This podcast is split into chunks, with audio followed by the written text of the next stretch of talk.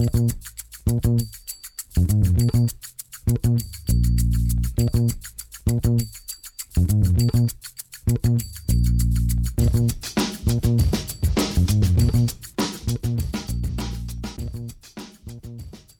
damit hallo und herzlich willkommen zu Football Rausch. Mein Name ist Tim Rausch und an meiner Seite ist heute Henry vom German Seahawker Podcast. Hallo Henry. Servus.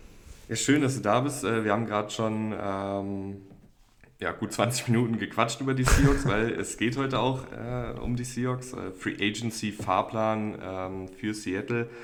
Äh, ja, kleine Mini-Off-Season, ja, noch ist ja nicht Off-Season, aber bald ist ja Off-Season-Serie ähm, hier bei Football Rausch. Ähm, letztes Mal gab es die Giants mit dem Rafa von Upside Fantasy. Heute habe ich mir äh, den Seahawks, kann man nicht Experten nennen? Schon, ne? Würde ich sagen. Definitiv. Seahawks-Experten und äh, Geno Smith, größten Fan, äh, Henry eingeladen.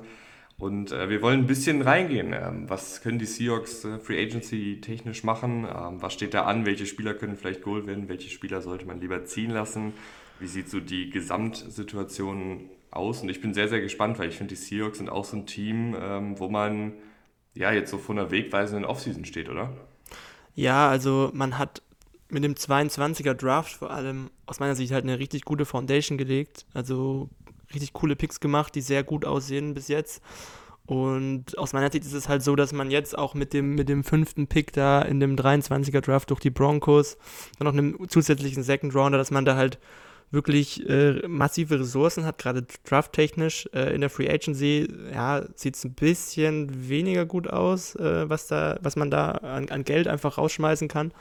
Ähm, nichtsdestotrotz ähm, halte ich ja, die 2023er Offseason für eigentlich noch wichtiger sogar ähm, als die 22er, weil man da halt gerade auf diesen Positionen auf Quarterback, weil man da halt wegweisende Entscheidungen trifft. Man hat auch mit dem fünften Pick dann ja eigentlich jetzt die Chance, äh, gerade was diese Position angeht, äh, da äh, vielleicht äh, einen, Pick zu machen, den man vielleicht in den, in den nächsten zwei, drei Jahren nicht mehr so hoch machen kann. Deswegen wird es interessant sein, was, was da gerade auch zum Beispiel mit Tino Smith passiert und ähm, wie viel Geld man da eben auf dieser Position ausgibt, weil ich glaube, das ist halt irgendwie auch dann entscheidend, äh, was, was, den, was den Rest, äh, oder das ist wegweisend für die, für, den, für die restliche Free Agency der Seahawks, denke ich. Mhm. Und ich habe mich äh, jetzt mal hingesetzt und habe das schon mal so grob durchgespielt. Ähm, die, die vielleicht die letzte Folge noch nicht gehört haben, ganz kurz. Ähm, ich habe mich, wie gesagt, in den GM-Sessel gesetzt äh, und das Team so ein bisschen durch die Free Agency gelotst. Ähm, das Ganze soll natürlich realistisch sein. Also habe ich versucht, jetzt Spieler zu nehmen, die erstens wahrscheinlich Free Agents werden und zweitens auch so ein bisschen in das äh, Gehaltsgefüge bei den Seahawks reinpassen. Also kommen wir ja später noch drauf zu sprechen, ein Defensive Liner wäre ganz gut, aber Deron Payne wird wahrscheinlich A zu teuer und B kann ich mir auch gut vorstellen, dass Washington ähm, ihn noch hält. Also ja. so einer ist jetzt nicht dabei. Ähm, das Ganze, finde ich, soll auch so ein bisschen zu dem passen, was die Seahawks vielleicht vorhaben. Also auch da habe ich geschaut, passen da die Spieler schematisch rein, ähm, passen die vom, vom Spielerprofil rein. Ähm, und äh, das Ganze könnt ihr auch ähm, wie immer auf Twitter und Instagram grafisch verfolgen unter Football Rausch. Äh, da steckt sehr viel Mühe drin mit meinen limitierten Photoshop-Skills, aber da ist das alles nochmal aufgelistet, wen ich geholt habe, ähm, über Free Agency oder über eine Vertragsverlängerung. Und äh, der ganze Fokus liegt dabei natürlich auf den Startern und den Rotationsspielern. Also ich habe jetzt keinen äh, Backup-Panther oder so geholt. Äh, das äh, ist, glaube ich, eher was für den ähm, Sunday Morning Kick Podcast, das zu machen. Ähm, Auch ein sehr guter Podcast, by ja. the way. Äh, bei den Seahawks äh, sind, finde ich, so zwei große Themen jetzt für mich, haben sich da rauskristallisiert. Also das Offensichtlichste ist natürlich, was machen wir mit Geno Smith? Und ja. ähm, ich wollte so ein bisschen auch diesen Verjüngungsprozess, der so letztes Jahr gestartet ist, weiter vorantreiben. Also da habe ich auch ein bisschen darauf geachtet, dass ich jetzt nicht zig Ü30-Spieler hole, sondern dass ich so ein bisschen auch, wie du gesagt hast, durch die Draft-Class sind ja auch viele neue junge Spieler reingekommen, dass ich dann auch gucke, dass vielleicht die Free Agents so Mitte, Ende 20 eher sind und auch noch ein paar Jahre bei den Seahawks, wenn es gut läuft, spielen könnten. Also ähm, Seahawks hatten ja letztes Jahr auch schon, finde ich, ähm, stellenweise ein sehr, sehr junges Team. Gab aber ja auch so ein El Woods zum Beispiel, der damit, ich glaube, 34, 35 noch äh, ja. in der Defensive Line mhm. unterwegs war. Ähm, auf Edge Rush hattest du Bruce Irvin gegen Ende der Saison, der viele Snaps gesehen hat. Und ich habe halt geschaut, dass man halt so ein bisschen ähm, auch auf den Positionen noch jünger wird. Ähm, bisschen mottomäßig einen Schritt zurück vielleicht, weil Mel Woods hat durchaus noch gut gespielt, Bruce Irvin hat auch noch ganz gut gespielt, ähm, aber halt eben einen Schritt zurück, um dann vielleicht zwei Schritte nach vorne zu gehen ähm, später. Und äh, ich glaube, wir können dann jetzt auch anfangen mit, mit der ganz großen äh, Geno Smith-Diskussion. Äh, ich habe ihn verlängert. Ähm, generelle Frage, gibt es da für dich auch eine, eine obere Schmerzensgrenze? Ich muss sagen, ja, ja. Äh, ja, schon. ich weiß nicht, für wie viel hast du ihn verlängert oder das spielt jetzt bei dir gerade keine Rolle, du hast ihn einfach verlängert. Oder? Genau, spielt es jetzt keine Rolle. Äh, ich muss aber sagen, ich glaube, so die Schmerzensgrenze wäre vielleicht so bei, also kommt natürlich dann nochmal darauf an, was die Garantien sind.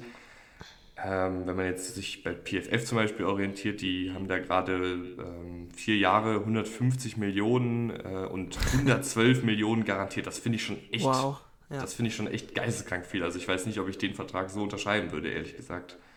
Ja, Gino Smith, sein Case ist halt einfach auch unique. Also da, da gibt es wenige Comparisons, die man da machen kann. Vielleicht einen, Bist ja so am Rumdenken, ne? das ist krass.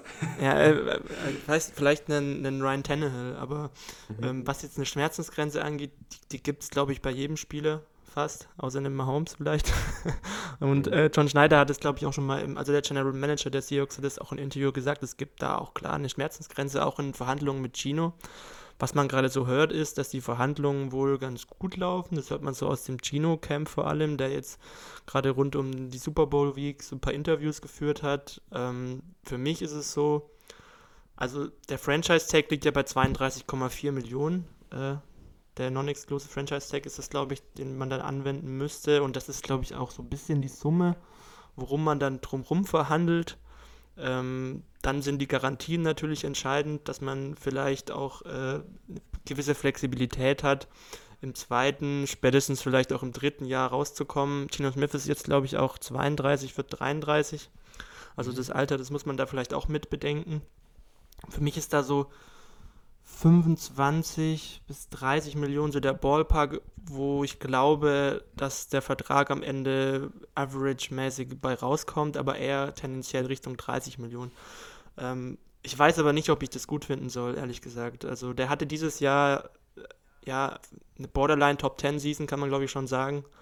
Hatte aber halt eine 3,5, eine, eine Cap Number von 3,5 Millionen. Also das waren nicht mal 2% vom Cap Space. Ähm, der Seahawks 22 war halt ein absoluter Stil ähm, und hatte da halt einfach extremen Value, muss man ganz klar sagen. Und wenn er jetzt halt anfängt, nächstes Jahr, da wäre der Cap-Hit vielleicht, wenn man eine Drei-Jahres- oder Vier-Jahres-Verlängerung macht, äh, da wäre der vielleicht ein bisschen günstiger. Wenn man da, wenn er jetzt da anfängt mit einer mit 20, 25 Millionen äh, Cap-Hit im ersten Jahr, eher dann Richtung 20 wahrscheinlich, da fällt halt dieser, dieser Vorteil erstmal ganz klar weg. Und äh, ich denke mal, das Ziel sollte sein, äh, auch wenn es jetzt gerade um Quarterback-Verträge geht, natürlich den so zu gestalten, dass man sich die Möglichkeit offen hält, möglichst gut drumherum zu bauen natürlich. Und ähm, in der idealen Welt, also zahle ich jetzt als Fan, äh, bezahle ich als, als, als, als Seahawks-Fan eigentlich nur Elite-Quarterbacks, also einen Mahomes, einen Josh Allen, ja, vielleicht kann man da noch einen Joe Burrow mit dazu nehmen, der jetzt aber dieses Jahr auch, wie gesagt, äh, nicht mal 10 Millionen an Capit hatte für die Bengals und auch noch verlängert werden muss. Also ähm, die Gefahr, dass man, wenn man jetzt Gino Smith so einen 30, 35 Millionen pro Jahr Vertrag gibt, dass man dann halt genau in diese Mittelmaß-Thematik äh, reinkommt, dass man dann sich zu einem Mittelmaß-Team langsam entwickelt, die ist halt sehr hoch. Äh, wenn ich mir jetzt andere Quarterbacks anschaue, also gerade ein Kyler Murray, der irgendwie 46 Millionen Dollar pro Jahr verdient, einen, einen Derek Carr, der jetzt äh, wahrscheinlich getradet oder entlassen wird mit einem 40 Millionen äh, Average-Gehalt, Dak Prescott auch, 35 Millionen Kirk Cousins. Und der Ryan Tannehill hat ja vor zwei, drei Jahren diesen Vertrag unterschrieben mit knapp 30 Millionen pro Jahr. Und äh, man sieht ja, wo diese Teams äh, äh, hingekommen sind, beziehungsweise eben nicht hingekommen sind. Ähm, es sind eigentlich keine verlässlichen Contender äh, gewesen in den letzten Jahren und äh, ja, vor diesem Hintergrund äh, ist da meine Meinung eigentlich recht radikal, in Anführungsstrichen. Und es ist vielleicht auch, ja, ich weiß es nicht, also schwierig, weil es äh, in der Realität halt schon so ist, dass da noch andere Faktoren einfach eine Rolle spielen, wenn ein Quarterback verlängert wird.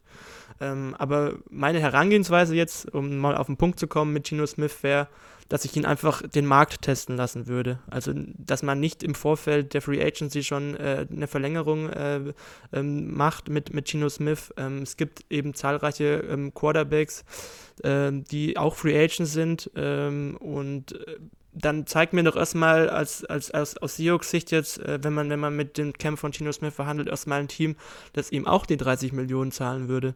Und äh, dann äh, muss man sich dann vielleicht auch ab einem gewissen Punkt verabschieden. Und das wäre da vielleicht meine Schmerzensgrenze. Also Ende der 20er, Anfang der 30er Millionen. Ähm, das macht halt schon einen riesen Unterschied, ähm, ob, man, ob man dann äh, diesen Cap-Vorteil eben noch hat oder auch nicht hat. Dann hat man eben auch noch einen fünften Pick, da können wir auch noch äh, nachher, nachher drüber reden. Und vielleicht auch noch eben günstigere Quarterback-Alternativen, wenn man beispielsweise dann einen anderen Bridge-Quarterback mit Drew Luck hätte, mit dem man nochmal verlängern könnte, statt eben einen Geno Smith eben diese 30 Millionen zu zahlen. Also das muss, das muss man sich wirklich sehr gut überlegen.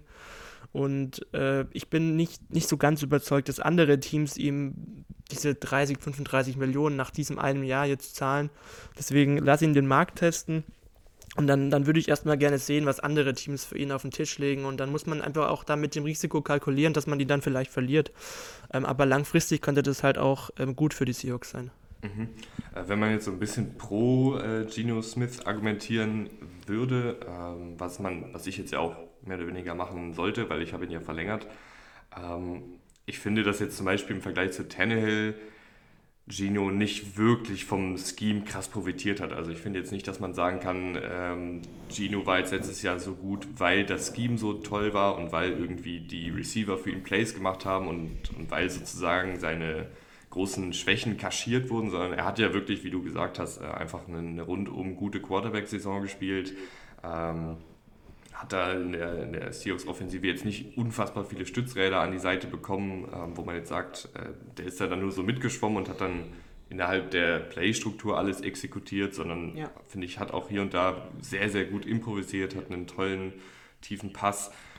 Aber ich bin da deswegen auch bei dir und, und auch bei einer Schmerzensgrenze von, sagen wir mal, auch so 30 Millionen pro Jahr. Ähm, das fände ich auch schon echt viel, weil man muss auch sagen, er hat ja auch ein bisschen abgebaut genau. in, der, in der zweiten Saisonhälfte. Er ist eben schon was älter. Wir haben von Geno Smith vorher nicht viel gesehen in den ersten neuen Spielzeiten. Also da ist auch schon ja, sehr, sehr viel auf der Seite, die sagt, hm, ähm, kann man das so wiederholen, auch wenn viele Indizien dafür sprechen, dass das jetzt nicht reiner Zufall war, dass er so gut gespielt hat oder, oder rein da bin ich ähm, auch, ein, ein Produkt ja, des Schemes oder sowas. Das sehe ich auch komplett so. Also ich bin da eigentlich davon überzeugt, dass, dass, dass, er, das, dass er jetzt nicht irgendwie in ein Loch fallen würde. Mhm. Ähm, aber dass dieser Vorteil, den man jetzt dieses Jahr hatte, cap-technisch, einfach kaum mehr da ist. Also selbst wenn er dann 30 Millionen pro Jahr verdient, ist er immer noch, vielleicht hat er vielleicht noch so, wenn man ihn jetzt äh, dann mit einem Dak Prescott vergleicht oder so, oder mit einem Kirk Cousins, da hat er vielleicht immer noch so einen kleinen Cap-technischen Vorteil, aber nicht mehr so groß. Äh, und ähm, selbst wenn er dann ungefähr auf dem Niveau spielt, das er letztes Jahr gerade in der ersten Saisonhälfte hatte, also auf diesem Top-10-Niveau, äh, dann, dann sieht man ja immer noch, dass, dass diese Teams mit diesen Quarter, dieser Art Quarterbacks und man sucht ja diesen Top 5 Quarterback oder Top 3 Quarterback, ja, dass diese Teams, die dann so viel Geld für einen Quarterback bezahlen, die den nicht auf einem Rookie-Vertrag haben, wie die Eagles gerade oder wie die Bengals gerade oder wie die Niners jetzt mit ihren Quarterbacks, die nicht so viel Geld dafür raushauen, dass die halt die kompletten Teams auf, äh, um den Quarterback herumbauen können und dann halt äh, contenten können, obwohl sie halt keinen Mahomes haben oder keinen Josh Allen. Mhm. Es gibt ja zum Glück, äh, selbst wenn man jetzt in einer Welt lebt, wo äh, die Seahawks und äh, Gino nicht auf den gemeinsamen Nenner kommen, du hast es eben auch schon angerissen, die Möglichkeit im Draft zuzuschlagen. Und da hattest du auf Twitter auch eine ganz nette Umfrage, wo es so ein bisschen darum ging, was macht man denn mit dem Pick Nummer 5? wählt man da den, den besten verfügbaren Spieler, also einen Jalen Carter oder einen Will Anderson? Ähm, tradet man vielleicht nochmal runter, sammelt noch mehr Draftkapital oder nimmt man eben den, den Quarterback und ähm, das wäre dann ja auch in dem Szenario durchaus so, dass man Alternativen hatte. Ich hatte letzte Woche äh, mit Rafa eben äh, die Giants durchgespielt. Und auch wenn wir beide ein bisschen ähm, Bedenken bei einem Daniel Jones haben, die Giants haben halt einfach weder auf dem Free Agency Markt wahrscheinlich groß äh, Mitspielmöglichkeiten, um da die paar wenigen ja. Quarterbacks äh, zu holen, die vielleicht auf den Markt kommen und die auch ein klares Upgrade zu Daniel Jones äh, wären. Und gleichzeitig im Draft sind sie halt auch im Niemandsland. Also das ist jetzt ja nicht so, dass die Giants äh, irgendwie in den Top 10 mitspielen und ähm, da sind die Seahawks zumindest, äh, hätten da auch eine gute Plan B-Lösung, dass du vielleicht sagst, ähm, gut, wir lassen Gino ziehen, das, das wird nichts, ähm, mhm. wir kommen da nicht auf einen gemeinsamen Nenner. Nehmen dann im Draft vielleicht einen der, der jungen Quarterbacks, äh, die ja dann auch ähnlich zumindest vom Potenzial sind, wie vielleicht ein Gino. Oder genau. sogar noch höher. Ja. Also ich, ich könnte mir da auch vorstellen, wenn man, wenn Chino geht, dann, dann nimmt man halt, also das Front Office hat ja auch in diesem Denver Trade diesen True Luck noch mitbekommen. Der wird jetzt Free Agent, also dass man dann sagt, dann nehme ich ihn halt als Bridge Quarterback und lasse ihn zusammen mit einem Rookie halt competen, wenn man, wenn man einen am 5 pickt. Ob man ihn jetzt am 5 pickt oder vielleicht auch ein bisschen später, kommt drauf an. Aber wenn man einen dieser Top 4 Quarterbacks will, und ich habe bis jetzt auch nur diese Top 4 Quarterbacks mir selber angeguckt, mit Richardson, Lewis, Stroud, Young, da muss man da halt an 5 schon äh, einnehmen. Ähm, aber ich bin halt Fan von einem ähm, Quarterback-Pick an 5. Erstens, weil man nicht weiß, ob man 24, 25, äh, ob man da überhaupt nochmal die Chance hat, so hoch zu picken jetzt. Ähm, und was, wie da die Quarterback-Klasse aussieht, weiß man nicht. Äh, dieses Jahr sieht sie eigentlich ganz gut aus.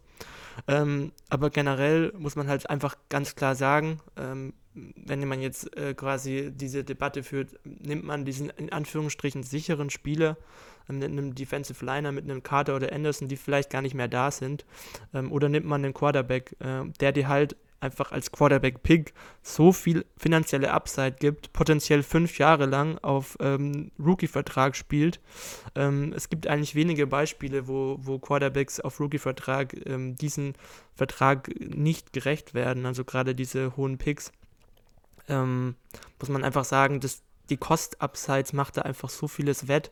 Und dann hat man halt, äh, da gibt es halt so ein paar Kandidaten, die ich eigentlich sogar ganz gut finde ne, gerade einen Young, einen Richardson, die halt eigentlich recht hohe Upside haben, aber auch ähm, andere, also die zwei anderen, also Stroud zum Beispiel, ist auch, würde ich jetzt sagen, ein Spieler, der vielleicht nicht ganz so viel Upside hat, aber einen recht hohen Floor.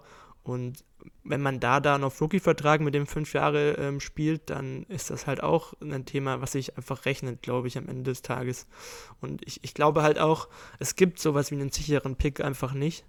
Ähm, nicht auf Quarterback und auch vor allem nicht auf Defensive Line. Äh, auch wenn dann viele äh, Seahawks-Fans gerade sagen, man sollte dann äh, die Defensive Line boosten. Erstens, man weiß nicht, ob er dann so einschlägt, einen Carter und einen Anderson, wenn man ihn dann an 5 noch bekommt.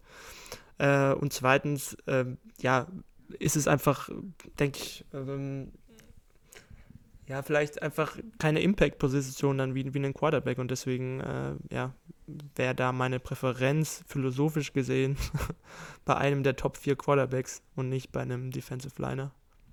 Mhm. Das gilt ja auch, wir haben ja schon im Vorfeld ein bisschen drüber gesprochen, gilt ja auch, selbst wenn jetzt Gino bleibt, dass äh, du durchaus auch bereit wärst, ja. äh, einen hohen Pick oder diesen hohen Pick eben für einen, für einen Rookie-Quarterback auszugeben, weil man ja auch nicht genau weiß, ob Gino in drei Jahren auch noch das abrufen kann, was er diese Saison abgerufen hat.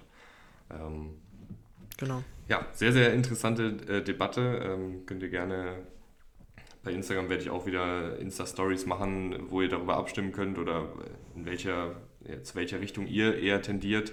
Gino behalten, Gino nicht behalten, an fünf einen Quarterback wählen oder eben nicht.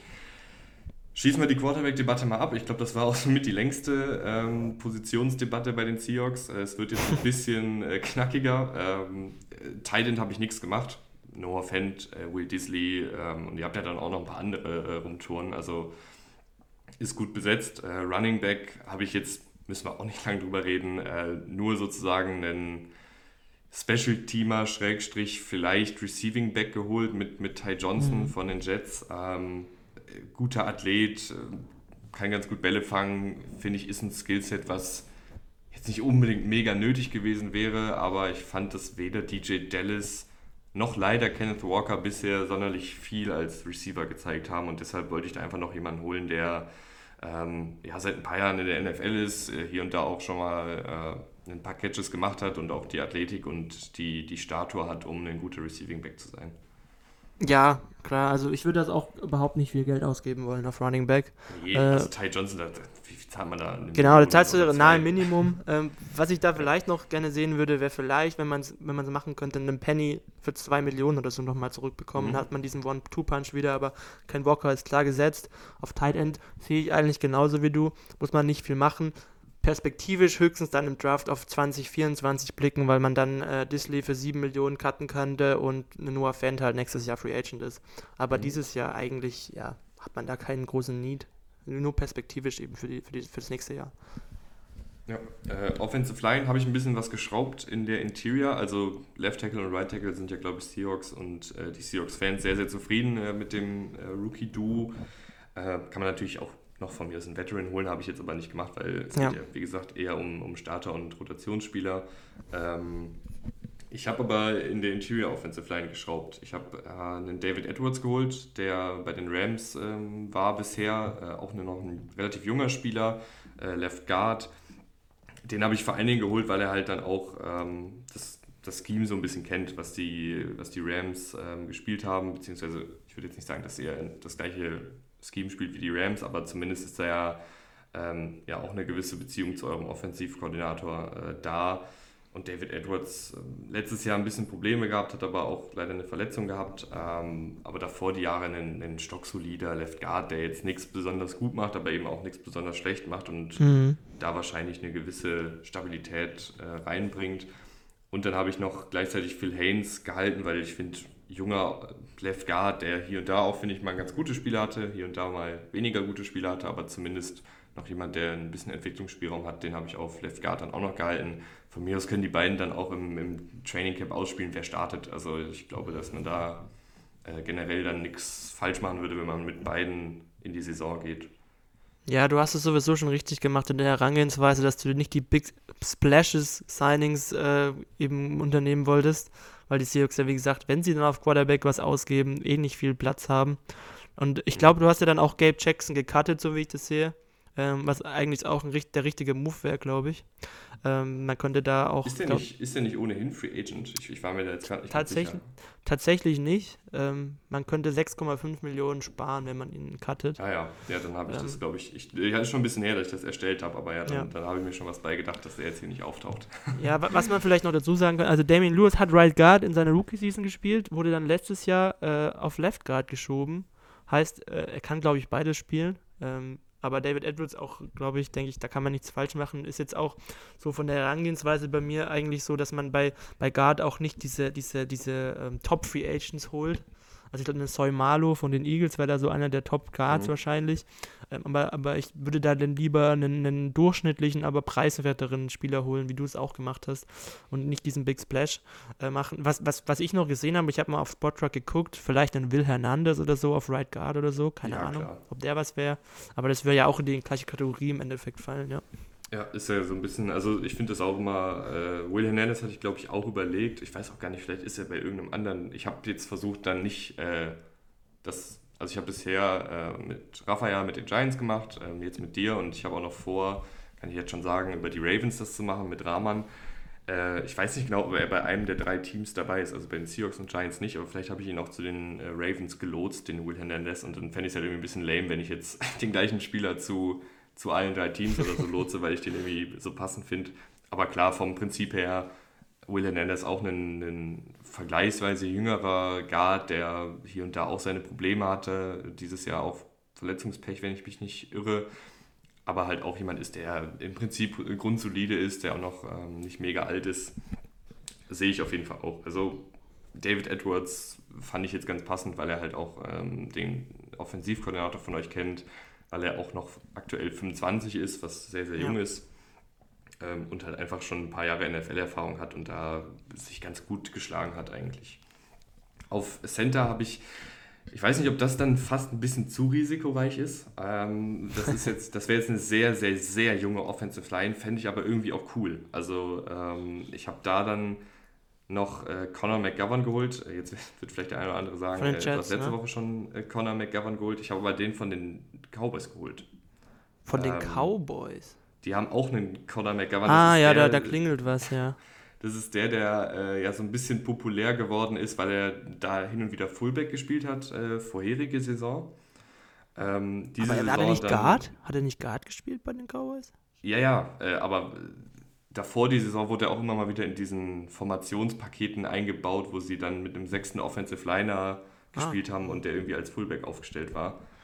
Ähm, und jetzt eben letzte Saison äh, Left Guard gespielt die ganze Zeit, ähm, da auch sehr, sehr gut gespielt. Also ich weiß gar nicht, der ist irgendwie ein Name, der überhaupt nicht groß auftaucht. Äh, ehemaliger Drittrunden-Pick, hat auch schon 2000 Snaps in der Liga gespielt. Letzte Wäre doch auch eine für Guard potenziell, ne? Mhm. Wenn man die nicht ja, eben. Ähm, deswegen äh, komme ich ja dazu, dass das vielleicht ein bisschen risikoreich ist, weil er A, ähm, jetzt noch nicht, also 2000 Snaps finde ich sind jetzt nicht wenig, aber ist jetzt auch nicht so, dass er jetzt schon so mega etabliert war, war bei den Cowboys auch immer, wenn dann alle mal fit waren, äh, eher der Backup, also eher das, eher der, der dann hier und da ausgeholfen hat, hat, glaube ich, so ziemlich schon jede Offensive Line Position auch mal gespielt und hat eben dieses Jahr auch ein Spiel auf Center gespielt gegen Washington. Das sah auch sehr gut aus.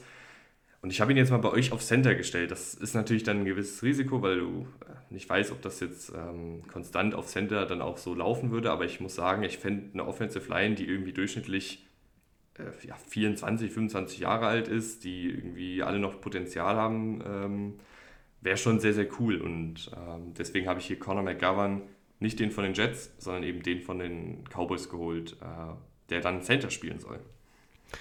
Ja, auf Center muss sowas gemacht werden. Äh, coole Idee auf jeden Fall, sehr innovativ.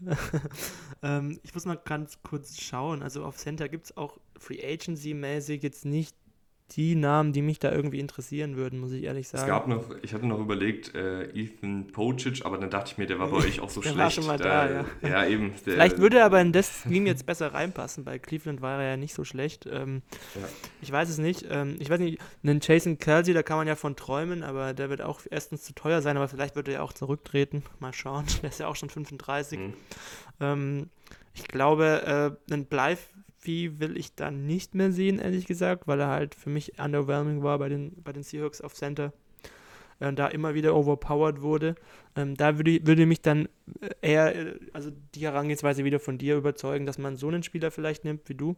Ähm, oder halt einfach einen anderen äh, der Spieler, der jetzt auch schon länger auf Center gespielt hat und da mehr proven ist vielleicht. Ähm, zusammen mit Kyle Füller vielleicht als, als Backup dann. Ähm, und dann halt nochmal im Draft vielleicht in Runde 2 oder 3 den Center der Zukunft zu picken. Ich habe da schon Mhm. den einen oder anderen Namen gehört. Äh, Michael Schmitz heißt der, glaube ich. Ein richtig deutscher Name. Vielleicht wäre das ja einer, aber keine Ahnung. Ich bin im Ja. Draft da, was das angeht, gar nicht mit drin. Ähm, aber ich glaube, es wäre, glaube ich, eine gute Herangehensweise. Da so in den Ja, Runden. also du kannst natürlich auch, du kannst natürlich auch äh, Conor McGovern anstatt David Edwards holen und dann halt immer noch mal gucken, ob du nicht einen, einen Routinier auf Center haben willst. Also das könnte ich auch voll verstehen. Ich muss sagen, ich habe halt irgendwie, äh, mich hat das schon irgendwie angelacht, so diese Idee, dass die Seahawks noch mal ein paar jüngere Spieler holen und dann wirklich dieses Team und da so einen so eine Baseline haben über die kommenden Jahre, die einfach sehr, sehr jung ist und die sich auch noch gemeinsam so entwickeln kann. Das fand ich irgendwie Ja. eine ganz Ich mein- coole Idee, als da jetzt einen 32-jährigen Center reinzustellen, der vielleicht dann relativ schnell auch wieder abbaut. Ich meine, du hast auch die Bookend Tackles eigentlich jetzt. Also ich sehe das sehr positiv gerade in der Offensive Line mit Lewis, mit den beiden Tackles, äh, die ja in der Rookie Season keinen schlechten Eindruck gemacht haben. Da erwarte ich eigentlich auch, dass die nochmal einen Schritt nach vorne machen, jetzt in der nächsten Saison und dann auch in den kommenden Saisons. Ähm, und ja, ich sehe da eigentlich auch eher vor allem den Need auf, auf Interior Offensive Line. Ähm, gerade wenn man dann einen Jackson äh, halt entlässt, wovon ich eigentlich fast schon ausgehe. Ja. Wide Receiver äh, habe ich auch ein bisschen was gemacht. Ähm, ich habe äh, erstens mal Marcus Goodwin verlängert. Ich glaube, den kriegst du relativ günstig und ich fand, bis zu seiner Verletzung war der so ein bisschen unterm Radar ein ganz solider äh, Spieler, oder? Ja, aber halt recht alt schon, deswegen Mhm. höchstens dann für, für einen Veteran Minimum oder so Vertrag. Also der hat sich gut in die Offense eingefügt. Äh, ist jetzt äh, kein essentieller Spieler für nächste Nee, Saison, nee, den man nee. unbedingt haben muss, aber solide, wenn man ihn verlängert, denke ich. Also habe ich hier als, als Backup eingetragen, der dann halt seine, keine Ahnung, 10, 15 Snaps halt spielt. Genau, ja. Ich weiß nicht, was mit Eskridge passiert, keine Ahnung. Vielleicht wird er auch im Death Chart noch von Derrick Young überholt. Ich gehe auch davon aus, dass man auf, äh, auch im Draft äh, in den Top 60 oder so, man hat ja da vier Picks, auch einen auf Receiver äh, wahrscheinlich einsetzt. Ähm, was, was, was, was, was, was eine sneaky Option wäre, die natürlich sehr unrealistisch ist, aber von das wäre so ein bisschen ein kleines Träumchen, wenn man mal bei Cincinnati anruft mit T. Higgins und mal, mal fragt, was die halt für den, für den halt haben möchten. Also man hat ja einen 20. Pick zum Beispiel. Weiß ich nicht, ob man, ob man sowas machen kann. Den müsste man das dann natürlich das verlängern. Das hat Rafa auch schon gesagt. Bitte? hat Rafa auch gesagt. Ja, aber es ist halt wirklich, glaube ich, ist halt wirklich auch die klassische, der klassische Fall gerade, ne? Weil die werden halt wahrscheinlich nicht Higgins und Chase halten und dann, wenn man dann irgendwie einen First-Round-Pick bekommt für Higgins, dann kann schon sein, dass die da nicht abgeneigt werden. Ja, ich habe jetzt äh, erstmal neben Goodwin auch noch eine Neuverpflichtung vorgenommen. Äh, Paris Campbell, Wide Receiver von den Colts, hatte letztes Jahr so ein bisschen Breakout-Season ist vielleicht übertrieben, aber hatte zumindest eine, für seine bisherigen NFL-Verhältnisse eine sehr gute Saison. Ist ja ein ehemaliger Zweitrunden-Pick, der leider, leider echt viel mit Verletzungen zu kämpfen hatte und letztes Jahr dann eben äh, das erste Mal fit durch eine Saison gegangen, sah auch ganz gut aus, hat da viel im Slot agiert bei den äh, Coles. Ich finde ihn, ich halte ihn halt für einen sehr, sehr guten Spieler. Ähm, ist so ein ja. bisschen Spielertyp vom, von der Statur her Debo Samuel, dass, dass er eben relativ kräftig gebaut ist, hier und da auch mal ganz gut nach dem Catch agieren kann, ähm, sichere Hände hat, enorm viel Tempo hat, auch wenn das ein, vielleicht einen Ticken abgenommen hat durch auch die zahlreichen Verletzungen. Aber wenn du den für relativ günstig kriegen würdest, fände ich das auch noch eine, eine, sehr coole Komponente in dieser Seahawks-Offensive. Ähm, Tyler Lockett spielt ja auch immer noch auf sehr hohem Niveau, DK Metcalf sowieso. Ich fände aber auch noch so einen Paris Campbell, der so ein bisschen als Yards-After-Catch-Maschine agieren kann, der vielleicht auch ähm, ja, so ein bisschen Robert Woods-mäßig, wie damals bei den Rams, eingesetzt werden kann, äh, mit Jet Sweeps, äh, mit mhm. Touchpässen, ähm, aus dem Slot heraus halt sehr, sehr viel agiert kann. Ich glaube auch, dass er hier und da mal Outside spielen kann. Das hat er bei den Colts in der Vergangenheit zumindest mal gemacht. Äh, ich fände ihn einfach eine ganz, ganz spannende Option im Passspiel der Seahawks. Muss aber sagen, die Receiver-Klasse ist sehr, sehr dünn und ähm, gleichzeitig, wenn dann so ein Paris Campbell kommt, der eben auch einen gewissen Draft-Status mitbringt, der letztes Jahr ganz, gut, ganz gute Zahlen aufgelegt hat, der auch noch relativ jung ist, ähm, kann natürlich sein, dass, die, dass das einfach zu teuer wird. Also ich würde jetzt ja. auch nicht für Paris Campbell irgendwie, keine Ahnung, zwei Jahre 30 Millionen oder so zahlen. Also das wäre natürlich deutlich zu viel. Ähm, ja, ich kann es auch schlecht einschätzen, was, ja. was, was man für den ausgeben muss. Ich weiß nicht. Ich weiß es auch nicht. 5 genau. Millionen ist wahrscheinlich zu, zu niedrig, oder? Keine Ahnung. Ich, ich glaube, es kommt echt ein bisschen drauf an, was sich so auf dem Receiver-Markt tut, wenn ja, also wir die ganze, ja, Jahr erleben. Die ganze Receiver-Klasse, du hast ja schon gesagt, ne? Ich habe ich hab einmal reingeguckt, das ist fast deprimierend, muss ich sagen. Also, ich glaube, der, der, der bekannteste Name ist dann noch Michael Thomas, der dann wahrscheinlich auf den Markt kommen wird, weil er halt gecuttet werden wird. Aber äh, ja, ich finde das eine sneaky gute Option. Der ist ja, glaube ich, eine 4-3-1 gelaufen oder sowas beim Combine damals. Und sie ja, stehen halt auf Speedy Receiver. Deswegen ist es eigentlich eine coole Option, die mir auch echt gefallen würde, so als Wide Receiver 3-4, je nachdem. Also ich würde mir trotzdem nach wie vor wünschen, dass man halt im Draft perspektivisch guckt, äh, nach einem Wide Receiver 2 oder so der Zukunft, mhm. vielleicht auch ein bisschen mehr und vielleicht auch in der ersten Runde einen, einen pickt. Ähm, das fällt ja gerade in diese 20er-Range rein, glaube ich, wo die Receiver dann gehen werden. Also das dann halt noch zusätzlich, gerade weil Tyler Lockett halt auch älter wird und ja, vielleicht irgendwann auch nicht mehr die Klasse, die er jetzt gerade noch hat, halten kann. Ähm, ja, aber da wird es halt, wie gesagt, auch auf den Pre Preis ankommen und ähm, wenn man den für 5 Millionen bekommt oder so, sage ich, okay, kann man machen, glaube ich. Ja, äh, also PFF hat ihn jetzt bei drei Jahre 23 Millionen, 7,75 pro Jahr und 13 Millionen garantiert. Das ist aber cool, der Vertrag, finde ich, weil man ja, da halt den Cap auch gut spreaden kann, denke ich das fände ich auch ganz in Ordnung, weil er halt auch hier, der ist 25, also 25,5. Äh, ich finde, also ich muss sagen, generell habe ich jetzt ja schon ein paar Mal gesagt, fände ich es einfach cool, wenn die Seahawks diesen Verjüngungsprozess ähm, noch weiter vorantreiben würden. Und das würden sie jetzt ja in dem Fall machen, wenn du David Edwards, Conor McGovern, Paris Campbell, die sind alle Mitte ja. 20, äh, holst, dann hier und da noch einen Phil Haynes, vielleicht hältst, der noch jung ist. Ähm, gut, Marcus Goodwin ist schon ein bisschen älter. Ich fand ihn aber einfach gut so als, keine Ahnung, fünfter Receiver, der halt seine paar Snaps sieht. Ähm, das wäre ja. so die, die Offensiv, äh, das sind so die Offensivverstärkungen, Schrägstrich Verlängerungen, die ich gemacht habe. Äh, defensiv ähm, bin ich ehrlich gesagt nicht zufrieden, äh, was ich da gemacht habe. ja, es liegt aber halt auch einfach daran, dass man ja nicht alle Baustellen schließen kann. So, vor allen Dingen, Guter wenn man halt jetzt Ja. ähm, in der Free Agency, also ich habe jetzt ja auch nur die Free Agency gemacht, ich habe den Draft jetzt nicht mitgenommen. Im Draft kann man ja hier und da auch nochmal einen Spieler holen, auch wenn ich kein Fan davon bin, mit einem absolut riesigen Need in den Draft reinzugehen, weil du dann so ein bisschen fast schon gezwungen bist, dann einen der frühen Picks da auf jeden Fall für zu verwenden. Ich habe versucht, ein bisschen die Defensive Line zu stärken ähm, oder eher die Front Seven zu stärken, aber habe dann gleichzeitig wollte ich halt auch noch in der Secondary ein bisschen was machen. Also es, es war irgendwie ein bisschen schwierig, äh, da alles unter einen Hut zu bekommen. Ich muss sagen, ich habe es nicht geschafft. Also ich habe nicht geschafft, dass ich jetzt äh, sage, ich bin jetzt total zufrieden mit dem, wie es gelaufen ist, was aber in so einer Free Agency finde ich auch normal ist und man muss ja dann auch nicht auf Krampf versuchen, noch irgendwie ja, da jetzt alle Lücken zu schließen und dann hat man am Ende irgendwie viel zu viel Geld ausgegeben und das ist dann irgendwie unrealistisch. Deswegen habe ich, wie gesagt, versucht, das realistisch, realistisch äh, zu halten ähm, und habe angefangen in der Defensive Line oder sagen wir mal Interior Defensive Line, ähm, habe ich Puna Ford gehalten, ähm, weil ich finde, dass er, auch wenn er diese Saison nicht so sonderlich gut war, war, soweit ich das verstehe, auch jemand, der ähm, ziemlich viel Verantwortung hatte in dem defensiven Konstrukt äh, der neu formierten Defensive Line. Also musste da wohl viel two-gappen, habe ich jetzt aber natürlich mir nicht in All-22 nochmal angeguckt, was er da gemacht hat, sondern nur gelesen. Ähm, und ich halte Puna Ford aber trotzdem noch für einen Spieler, der vielleicht dann auch wieder so ein bisschen zu alter Stärke zurückfindet, ein guter Laufverteidiger in der Theorie ist ähm, und auch noch relativ jung ist. Und den habe ich jetzt gepaart mit jemandem, der auch noch durch die Mitte so ein bisschen Druck machen kann, äh, mit Matt Ioannidis, ein erfahrenerer Spieler, also ist jetzt kein, kein Youngster mehr, der aber einfach über die letzten Jahre sehr, sehr, sehr konstant als ähm, Interior Rusher ähm, Druck auf den Quarterback ausüben kann. Und dann hast du ja noch einen Shelby Harris, einen Quinton Jefferson dahinter, die du so ein bisschen reinrotieren kannst, aber es kann natürlich auch sein, dass du gerade einen Jefferson entlässt. Also das wäre jetzt so das, Ja. was ich in der Interior Defensive Line mache. Wie gesagt, im Idealfall hast du hier noch einen Deron Payne oder sonst wen, aber gerade die, die laufstoppenden Interior Defensive Line haben ja zum Beispiel letztes Jahr sehr, sehr viel Geld bekommen und das war es mir jetzt einfach, also es hat einfach nicht gepasst, dass ich da jetzt für 10, 15 Millionen irgendwie einen, einen super Laufstopper hole.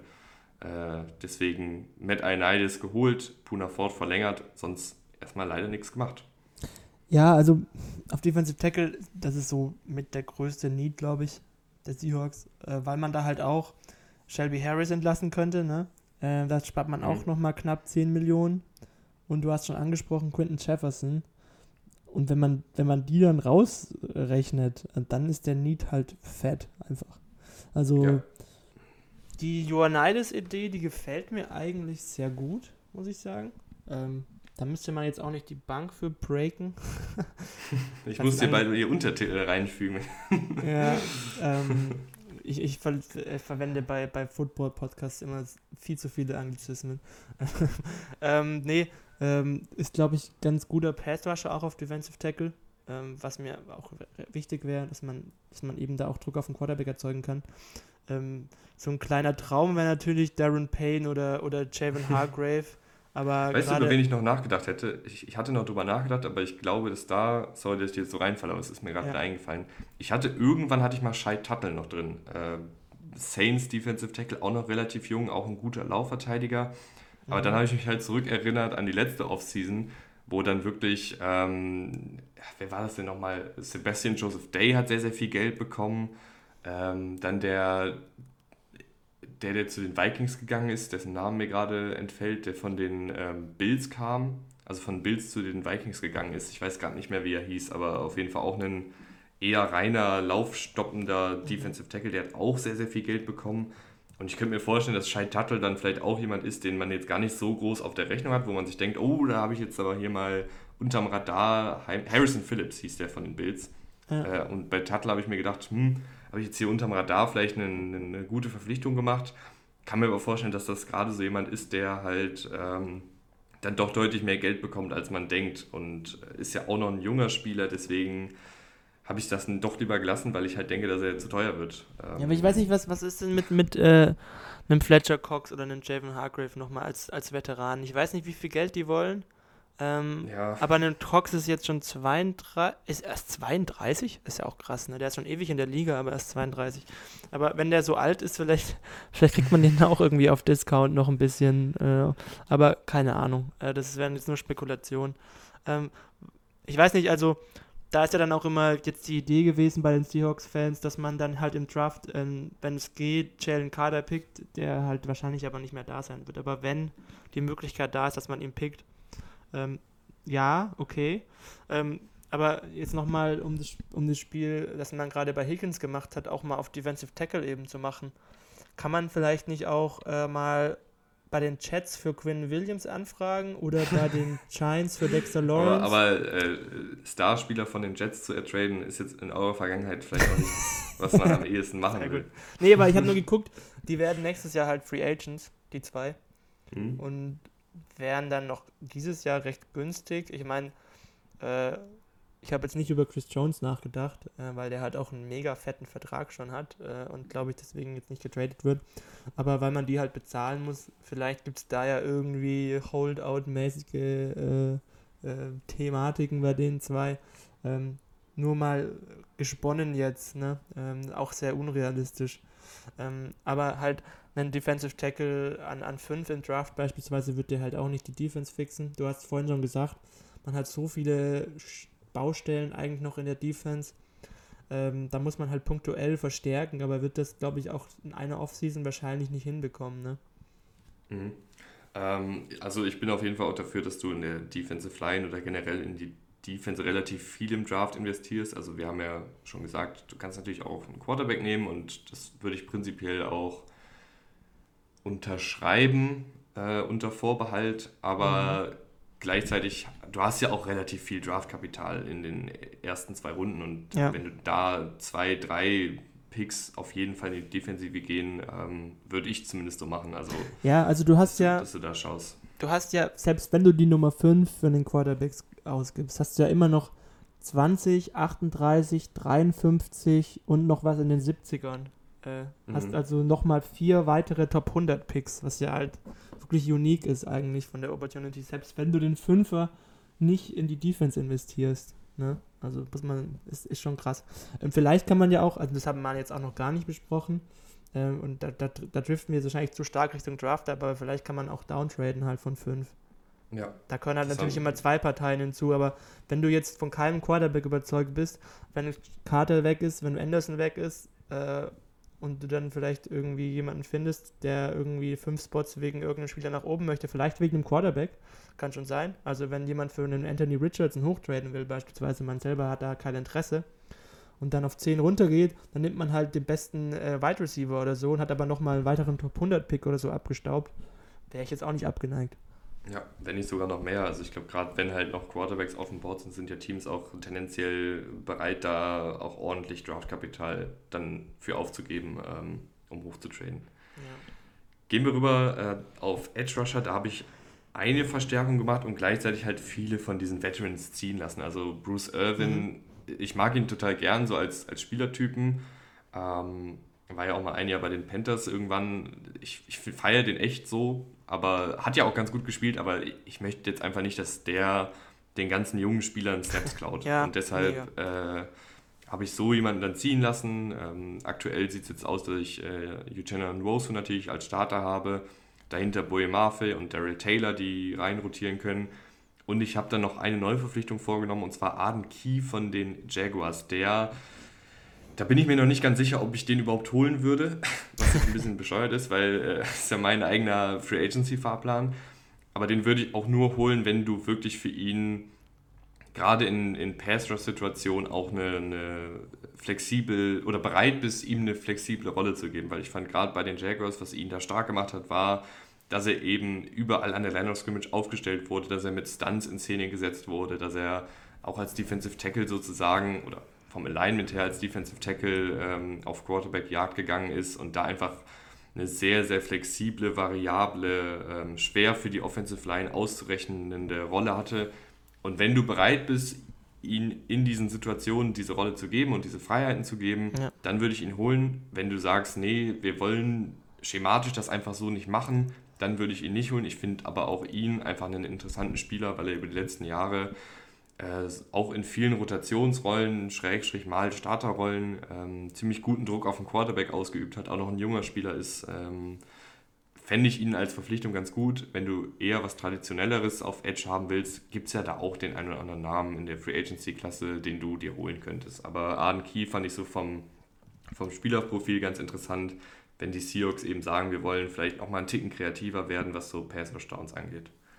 Ja, ähm, der wurde ja, glaube ich, auch bevor er in den Draft ging, als Erstrundenpick sogar gehandelt. Meine War, glaube ich, mal. daran erinnern zu können, aber ist dann aus ja. irgendwelchen Gründen gefallen. Kann es sein? War, glaube ich, mal ein Five-Star-Prospect als Highschooler. Das gibt ja manchmal auch so Vorschusslaubeeren. Äh, aber so ganz, also ganz genau kann ich mich da jetzt auch nicht mehr dran erinnern, ob er jetzt ein Erstrunden-Pick war, aber ist, glaube ich, was ja, ist er am Ende gewesen? Ein Drittrunden-Pick oder sowas? Ja, genau. Also ja. Ich, ich finde die Herangehensweise wieder cool. Aber diese jungen Spieler, ne? Kann schon sein, dass die dann halt, also wenn man immer nur auf junge Spieler shootet, dass, dass die, die sind halt Obwohl alle jetzt tendenziell natürlich. Nee, nee, nee, ich meine jetzt nicht mal die Erfahrung, ja. sondern also das ist mir, wenn er fünf Jahre in der NFL war, fast dann schon egal.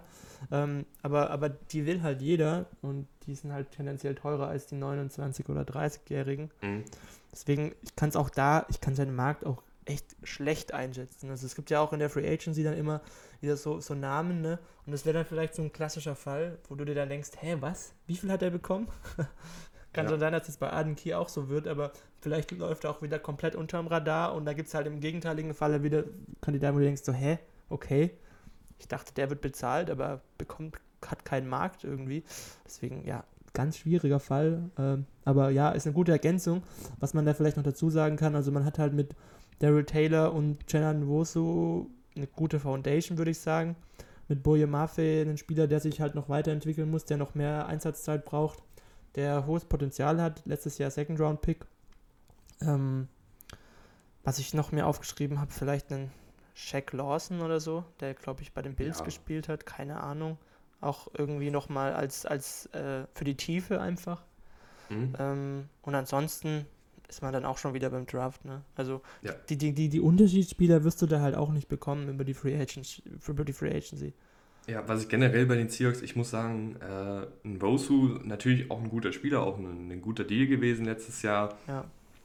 Ich finde, den Seahawks würde aber so ein, so ein richtiger Alpha-Pass-Rusher echt gut tun. Ja, natürlich.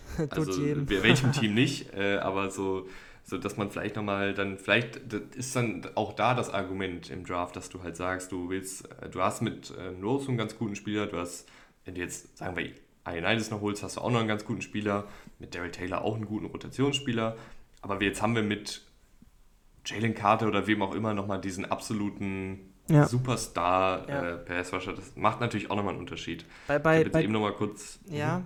also bei Jalen Carter halt, ne?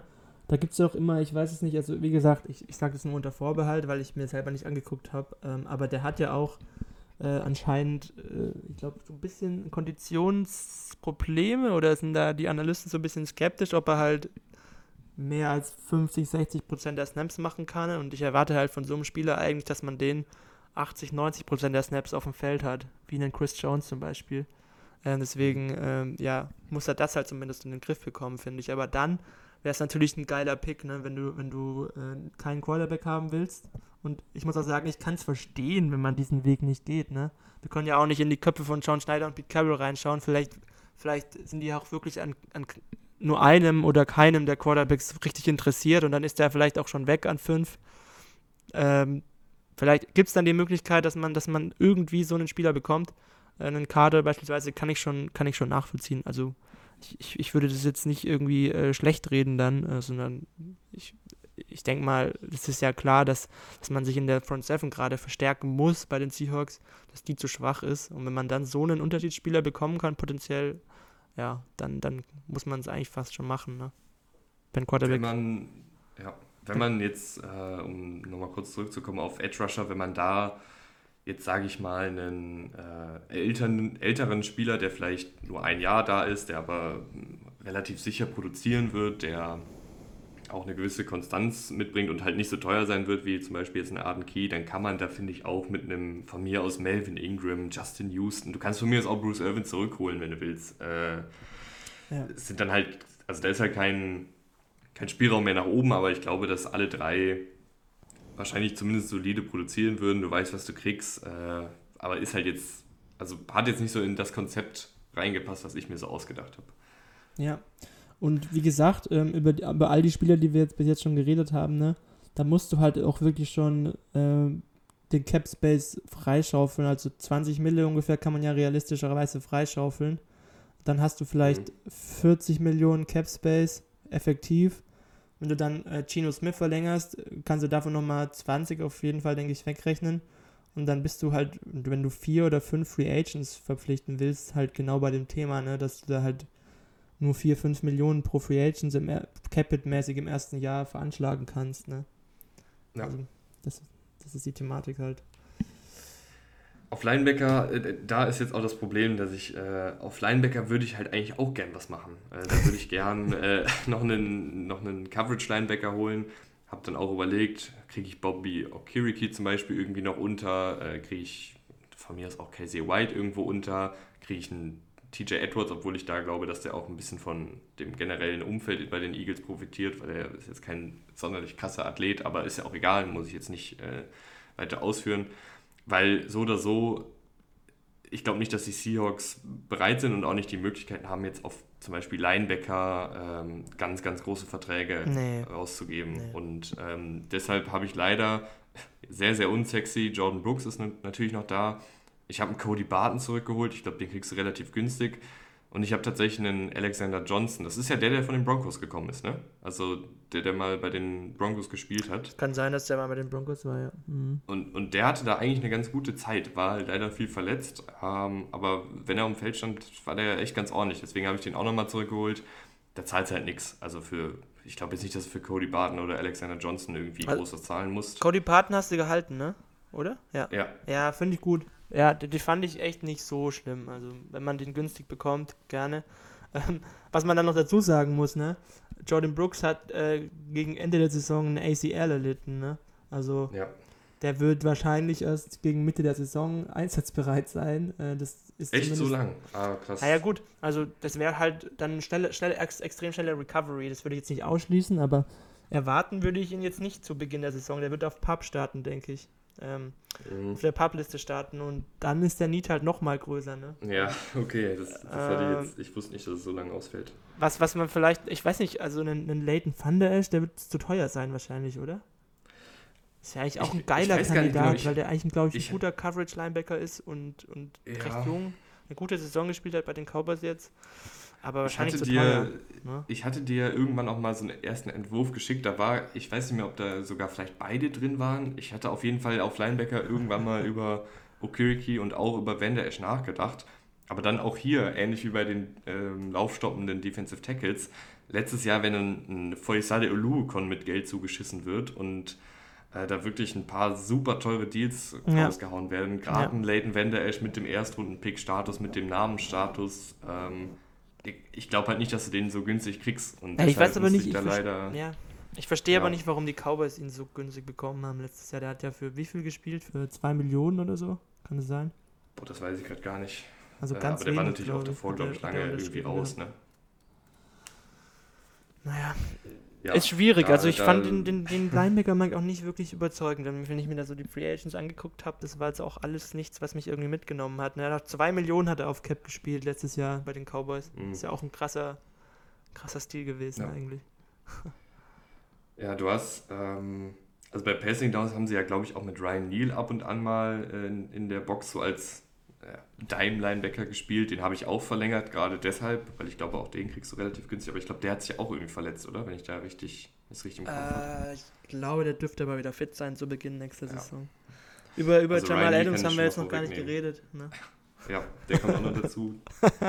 ähm, also so die Safeties kann ich ja kurz dann direkt dazu sagen, Jamal Adams, Quandre Dix sind hier noch da. Wir haben aber auch im Vorfeld darüber gesprochen, dass gerade Dix, auch wenn er wirklich gut gespielt hat, auch ein Cut-Kandidat ist, obwohl ich das nicht machen würde, ehrlich gesagt. Ja. Ähm, und Ryan Neal habe ich eben verlängert, weil für diese Rolle des, des Dime-Linebackers, der halt auch ein bisschen weiß, was in Coverage abgeht, im Gegensatz zu den Linebackern. Äh, nee, der ist, der ist gut, also das ist ein guter, guter ja. Junge. Den würde ich auf jeden Fall verlängern.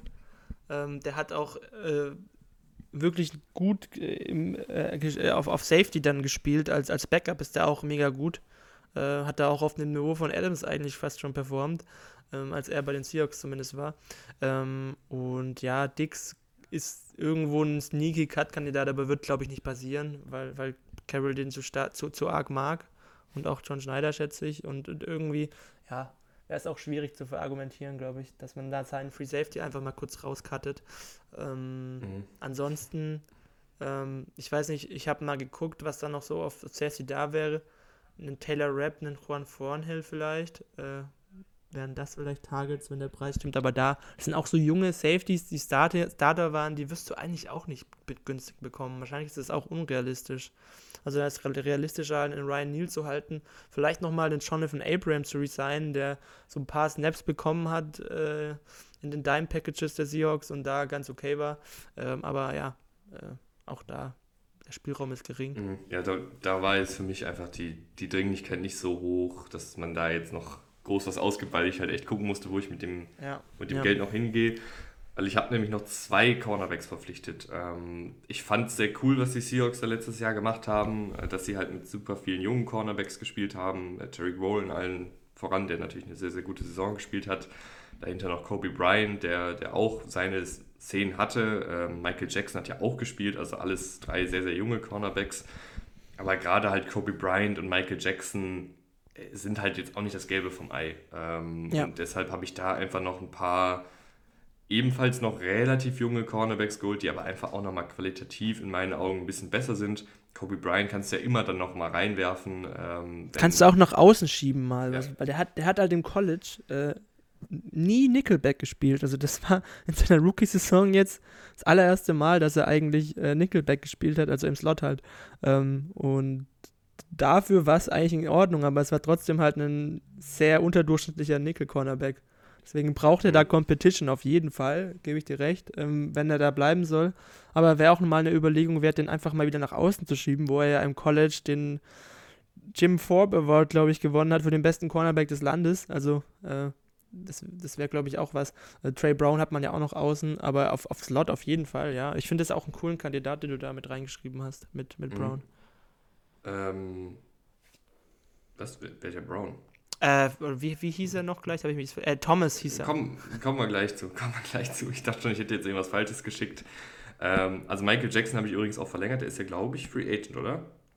Ich war mir da nicht ganz sicher, weil der war, glaube ich, Restricted Free Agent. Kann sein, dass man sowas. den ja irgendwie dann noch, also mit Team ähm, Rights dann hat, weil er erst im vierten Jahr ist oder so. Kann das sein? Ja, aber auf jeden Fall habe ich den nochmal gehalten. Der wird ja auch nicht teuer sein. Ähm, und so als vierten Cornerback, fünfter Cornerback vielleicht sogar, finde ich den auf jeden Fall ordentlich.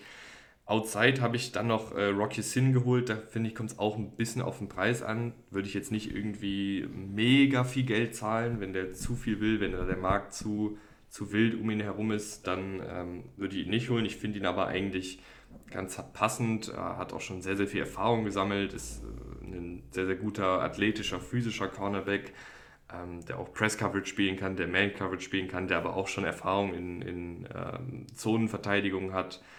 Also einfach ein, ein rundum guter Outside-Cornerback in meinen Augen, der auch noch Entwicklungsspielraum hat mit erst 26. Ja. Kommt halt auf den Preis an. Aber das fände ich eigentlich eine ganz gute Kombi, wenn du damit äh, Rocky Sin, gib ihm irgendwie einen Dreijahresvertrag, ähm, dann kannst du auch den Cap Space ein bisschen besser verteilen und dann hast du mit äh, Yassin und mit äh, Tariq Wallen wirklich einen ein gutes Outside-Duo. Das finde ich irgendwie eine, eine, ganz gute Verpflichtung. Ja, klar, der Wohl ist ja gesetzt natürlich äh, nach der Saison. Äh, wer in die Kategorie äh, noch fällt, wäre, glaube ich, Isaiah Oliver von den Falcons. Ähm, der mhm. auch diese Seahawks Cornerback Gardemaße hat irgendwie, gerade mit den langen Armen und so. Und eine gute Saison gespielt. Der wäre, glaube ich, sogar auch nochmal einen Ticken günstiger. Also wenn, wenn du vielleicht Möglich, bei Justin ja. raus bist, dann ja, finde ich es auch nicht schlecht. Ja, aber wie gesagt, die Seahawks äh, geben da nie viel Geld aus auf Outside Cornerback in der Free Agency. Muss man auch so als mhm. Faustregel mit dazu nehmen. Deswegen, ja, passt schon. Ich glaube, du hattest auch mal äh, über, über Jamal Dean nachgedacht, meine ich. Ja. Ähm, aber dann, das wird nicht passieren. Ja. Es ja. war auch zu, zu ambitioniert am Ende des ja. Tages. ähm, weil auch da die Chargers ähm, beißen sich, glaube ich, mittlerweile auch in den Allerwertesten äh, für den JC Jackson-Vertrag zum Beispiel. Und ich glaube, Jamal Dean wird sich in ähnlichen Sphären bewegen. Ja, und immer, es ist auch von Jahr zu Jahr so eine volatile Position. Also, also mhm. Cornerbacks äh, spielen in einem einen Jahr auf Top 5 Niveau und im nächsten Jahr, gerade wenn sie dann ein anderes Scheme kommen, wie bei den Chargers da mit Jackson, äh, spielen sie halt, ja, überhaupt nicht mehr so gut. Ja, halt ich weiß auch nicht genau, ob, ob also ich habe ihn ja auch mittlerweile längst wieder rausgenommen, habe ihn auch recht schnell wieder rausgenommen, aber ich weiß auch gar nicht, ob Jamel Dean so schematisch so geil zu den Seahawks passt. Also ist ja auch ein Cornerback, der bei den Bucks sehr manlastig genau, gespielt hat ja. und mhm. äh, weiß ich gar nicht, ob das jetzt unbedingt das Skillset ist, was die Seahawks brauchen. So ein spezielles Scheme bei den Seahawks, ja, viel Zone Coverage halt, Cover Free, viel ein bisschen mhm. mehr Cover, äh, ein bisschen mehr mit zu High Safeties jetzt äh, durch diese Umstellung schematisch, aber halt halt einfach viel Zone Coverage und nicht viel, nicht so viel Man. Und da passt für mich äh, Tavir Thomas sehr, sehr gut rein. Den, den hatte ich, ich gemeint, ne? Ich hatte es noch vor mir und habe gerade gesehen, irgendwas mit Tavir Thomas hatte ich gelesen auf Slot, ja. Äh, sowas. Der hat wirklich, den hat, glaube ich, wirklich kaum jemand auf dem Radar. Und das ist auch gut so, weil ich glaube, dann wird er relativ günstig. Aber der ist wirklich ein sehr, sehr guter Slot-Cornerback. Ähm, hatte diese Saison mit Verletzungen zu Beginn der Saison zu kämpfen, leider. Ähm, kommt von den Houston Texans, also ich glaube, das liegt auch daran, dass den deshalb keiner auf dem Radar hat, weil er halt bei den Texans die letzten zwei Jahre gespielt hat. Aber hat er wirklich gut gespielt, ist ein ganz, hat auch ein ganz interessantes Spielerprofil, also über 200 Pfund schwer, aber relativ klein. Also stämmig gebauter Cornerback, der ähm, extrem schnell ist auf, auf gerader Linie. Ähm, gleichzeitig aber halt auch eben, weil er nicht so groß ist, ganz gut so in Sachen Richtungswechsel ist, aber durch diese Physis, die er hat, durch sein Gewicht, auch ein ganz guter Laufverteidiger, was ja auch gerade auf Slot Cornerback, dass du da jemanden hast, der den Lauf verteidigen kann, das wird ja auch immer wichtiger. Äh, wenn du eben ähm, viel in Nickel unterwegs bist, dass du dann trotzdem ähm, ja, Cornerbacks hast, gerade einen Slot Cornerback hast, der, der gut tackeln kann, der da ja. auch die Defensive Line verstärken kann. Und Tavir Thomas wäre wirklich, finde ich, eine sehr, sehr geile Verpflichtung. Ähm, ich glaube, dass der jemand ist, der ähm, definitiv so ein absoluter Sleeper Free Agent ist in meinen Augen. Ähm, und das finde ich eine sehr, sehr, sehr coole Verpflichtung äh, für die Seahawks, weil dann hättest du auch jemanden, der diese Position seit zwei Jahren bei den Texans bekleidet hat und das auch gut gemacht hat. Äh, Texans ja auch viel in, in Zone Coverage unterwegs, äh, soweit ich das gesehen habe. Ähm, und ich glaube, das passt echt gut. Also das ist so einer meiner Lieblingsverpflichtungen tatsächlich bei den Seahawks, äh, auch wenn den wahrscheinlich mhm. noch kaum jemand kennt. Und das ist ja oft mal so, da, da, da ist der Value meistens auch in der Free Agency angesiedelt, ne? Diese sneaky Verpflichtung. Also ein bisschen der diesjährige Nwosu. Bitte? so ein bisschen der diesjährige Nwosu. So, den hatte man ja, ja. auch nicht so riesig auf dem Radar vorher. Ja, genau. Also gefällt mir allgemein die Herangehensweise von dir gut. Also das hat eine, hat eine Struktur irgendwie, gerade sich zu verjüngen, dass man nach den, dass nach diesen Under the Radar Guys guckt, nicht diese Big Splashes macht, weil das ist eigentlich nie ein gutes Rezept in der Free Agency. Da nochmal Lob an dich. ja, vielen, vielen Dank. Ja, wir sind jetzt auch äh, durch. Also Safeties haben wir ja schon kurz besprochen. Äh, Jamal Adams, Quandre Dix starten da aktuell. Äh, Ryan Neal wird eben noch verlängert. Ja, ich, ähm, und ich glaube dann, ja. Äh, ich muss mal dazu sagen, ne, also Jamal Adams und Quandre Dix stehen jeweils mit 18,1 Millionen mit den höchsten Capits in 2023 im ganzen Kader der Seahawks drin, was einfach wehtut und halt auch nicht für, für, für die Seahawks oder für das Front Office spricht, weil zwei Safeties und das ist ja nicht mal eine von den wertvolleren Positionen in der Defense eigentlich, nehmen die halt einfach 36 Millionen Cap Space weg, was halt auch wirklich krass ist. Also das ist echt. Mhm. Man, und dann noch bei, bei Adams mit dazu, diese zwei First-Round-Picks, die man da verballert hat. Das tut echt weh. Also, das war auch übrigens ein, ein Garrett Wilson, der da mit verballert wurde. Oh, ja. Nur mal so, um das in Perspektive zu setzen.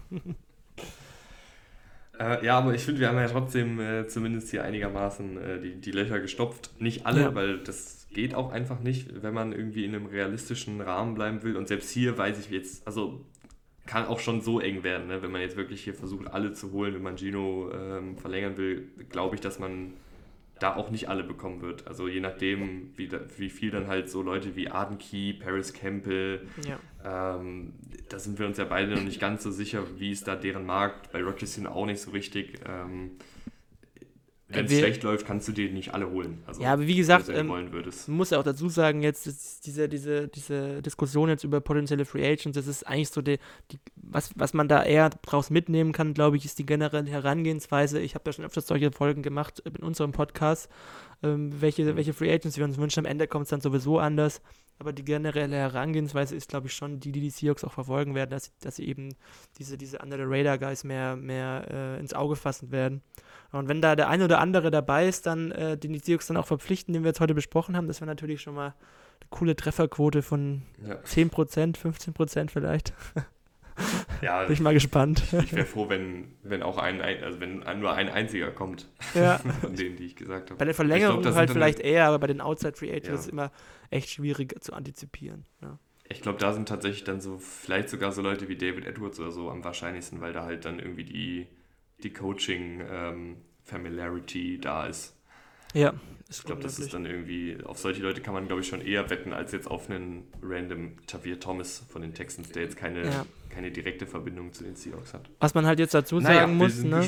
Ja, klar. Ähm, also was man dazu sagen muss, halt, wenn man Chino nicht verlängert, dann hat man halt mhm. viel mehr Spielraum, was, was irgendwelche Free Agency Wünsche angeht. ja, dann, dann würde ich auch safe äh, noch, noch einen guten Linebacker holen und ähm, vielleicht auch noch ein bisschen also dann würde ich vielleicht auch mal. Da würde ich einen Javon Hargrave, da würde ich für einen Javon Hargrave ja, genau. glaube ich. Ja. In der Star-Riege vielleicht mal gucken, ob da noch jemand ist. Mhm. Ähm, weil jetzt, also, ich habe jetzt ja keinen einzigen Superstar geholt in der ja. Hinsicht. Ne? Ist jetzt nicht so mega spannend natürlich, aber es ist halt irgendwie realistisch, wenn man sagt, man verlängert Gino. Aber wenn nicht, kannst du natürlich auch überlegen, ob du das Geld für ein, zwei wirklich also halt wirkliche Stars rausballern willst. Ja. Ähm, und Superstars hitten ja nicht, eh nicht die Free Agency, muss man auch dazu sagen. Aber Stars, ja. Ähm, ja, obwohl so ein, so ein Hargrave ist natürlich schon einer der besten. Ja, das wäre schon geil, muss man sagen. Also da haben die, da haben die Eagles echt äh, geile Deals gemacht mit Reddick und, und Hargrave, die zusammen einen Capit von 25 Mille hatten dieses Jahr, glaube ich.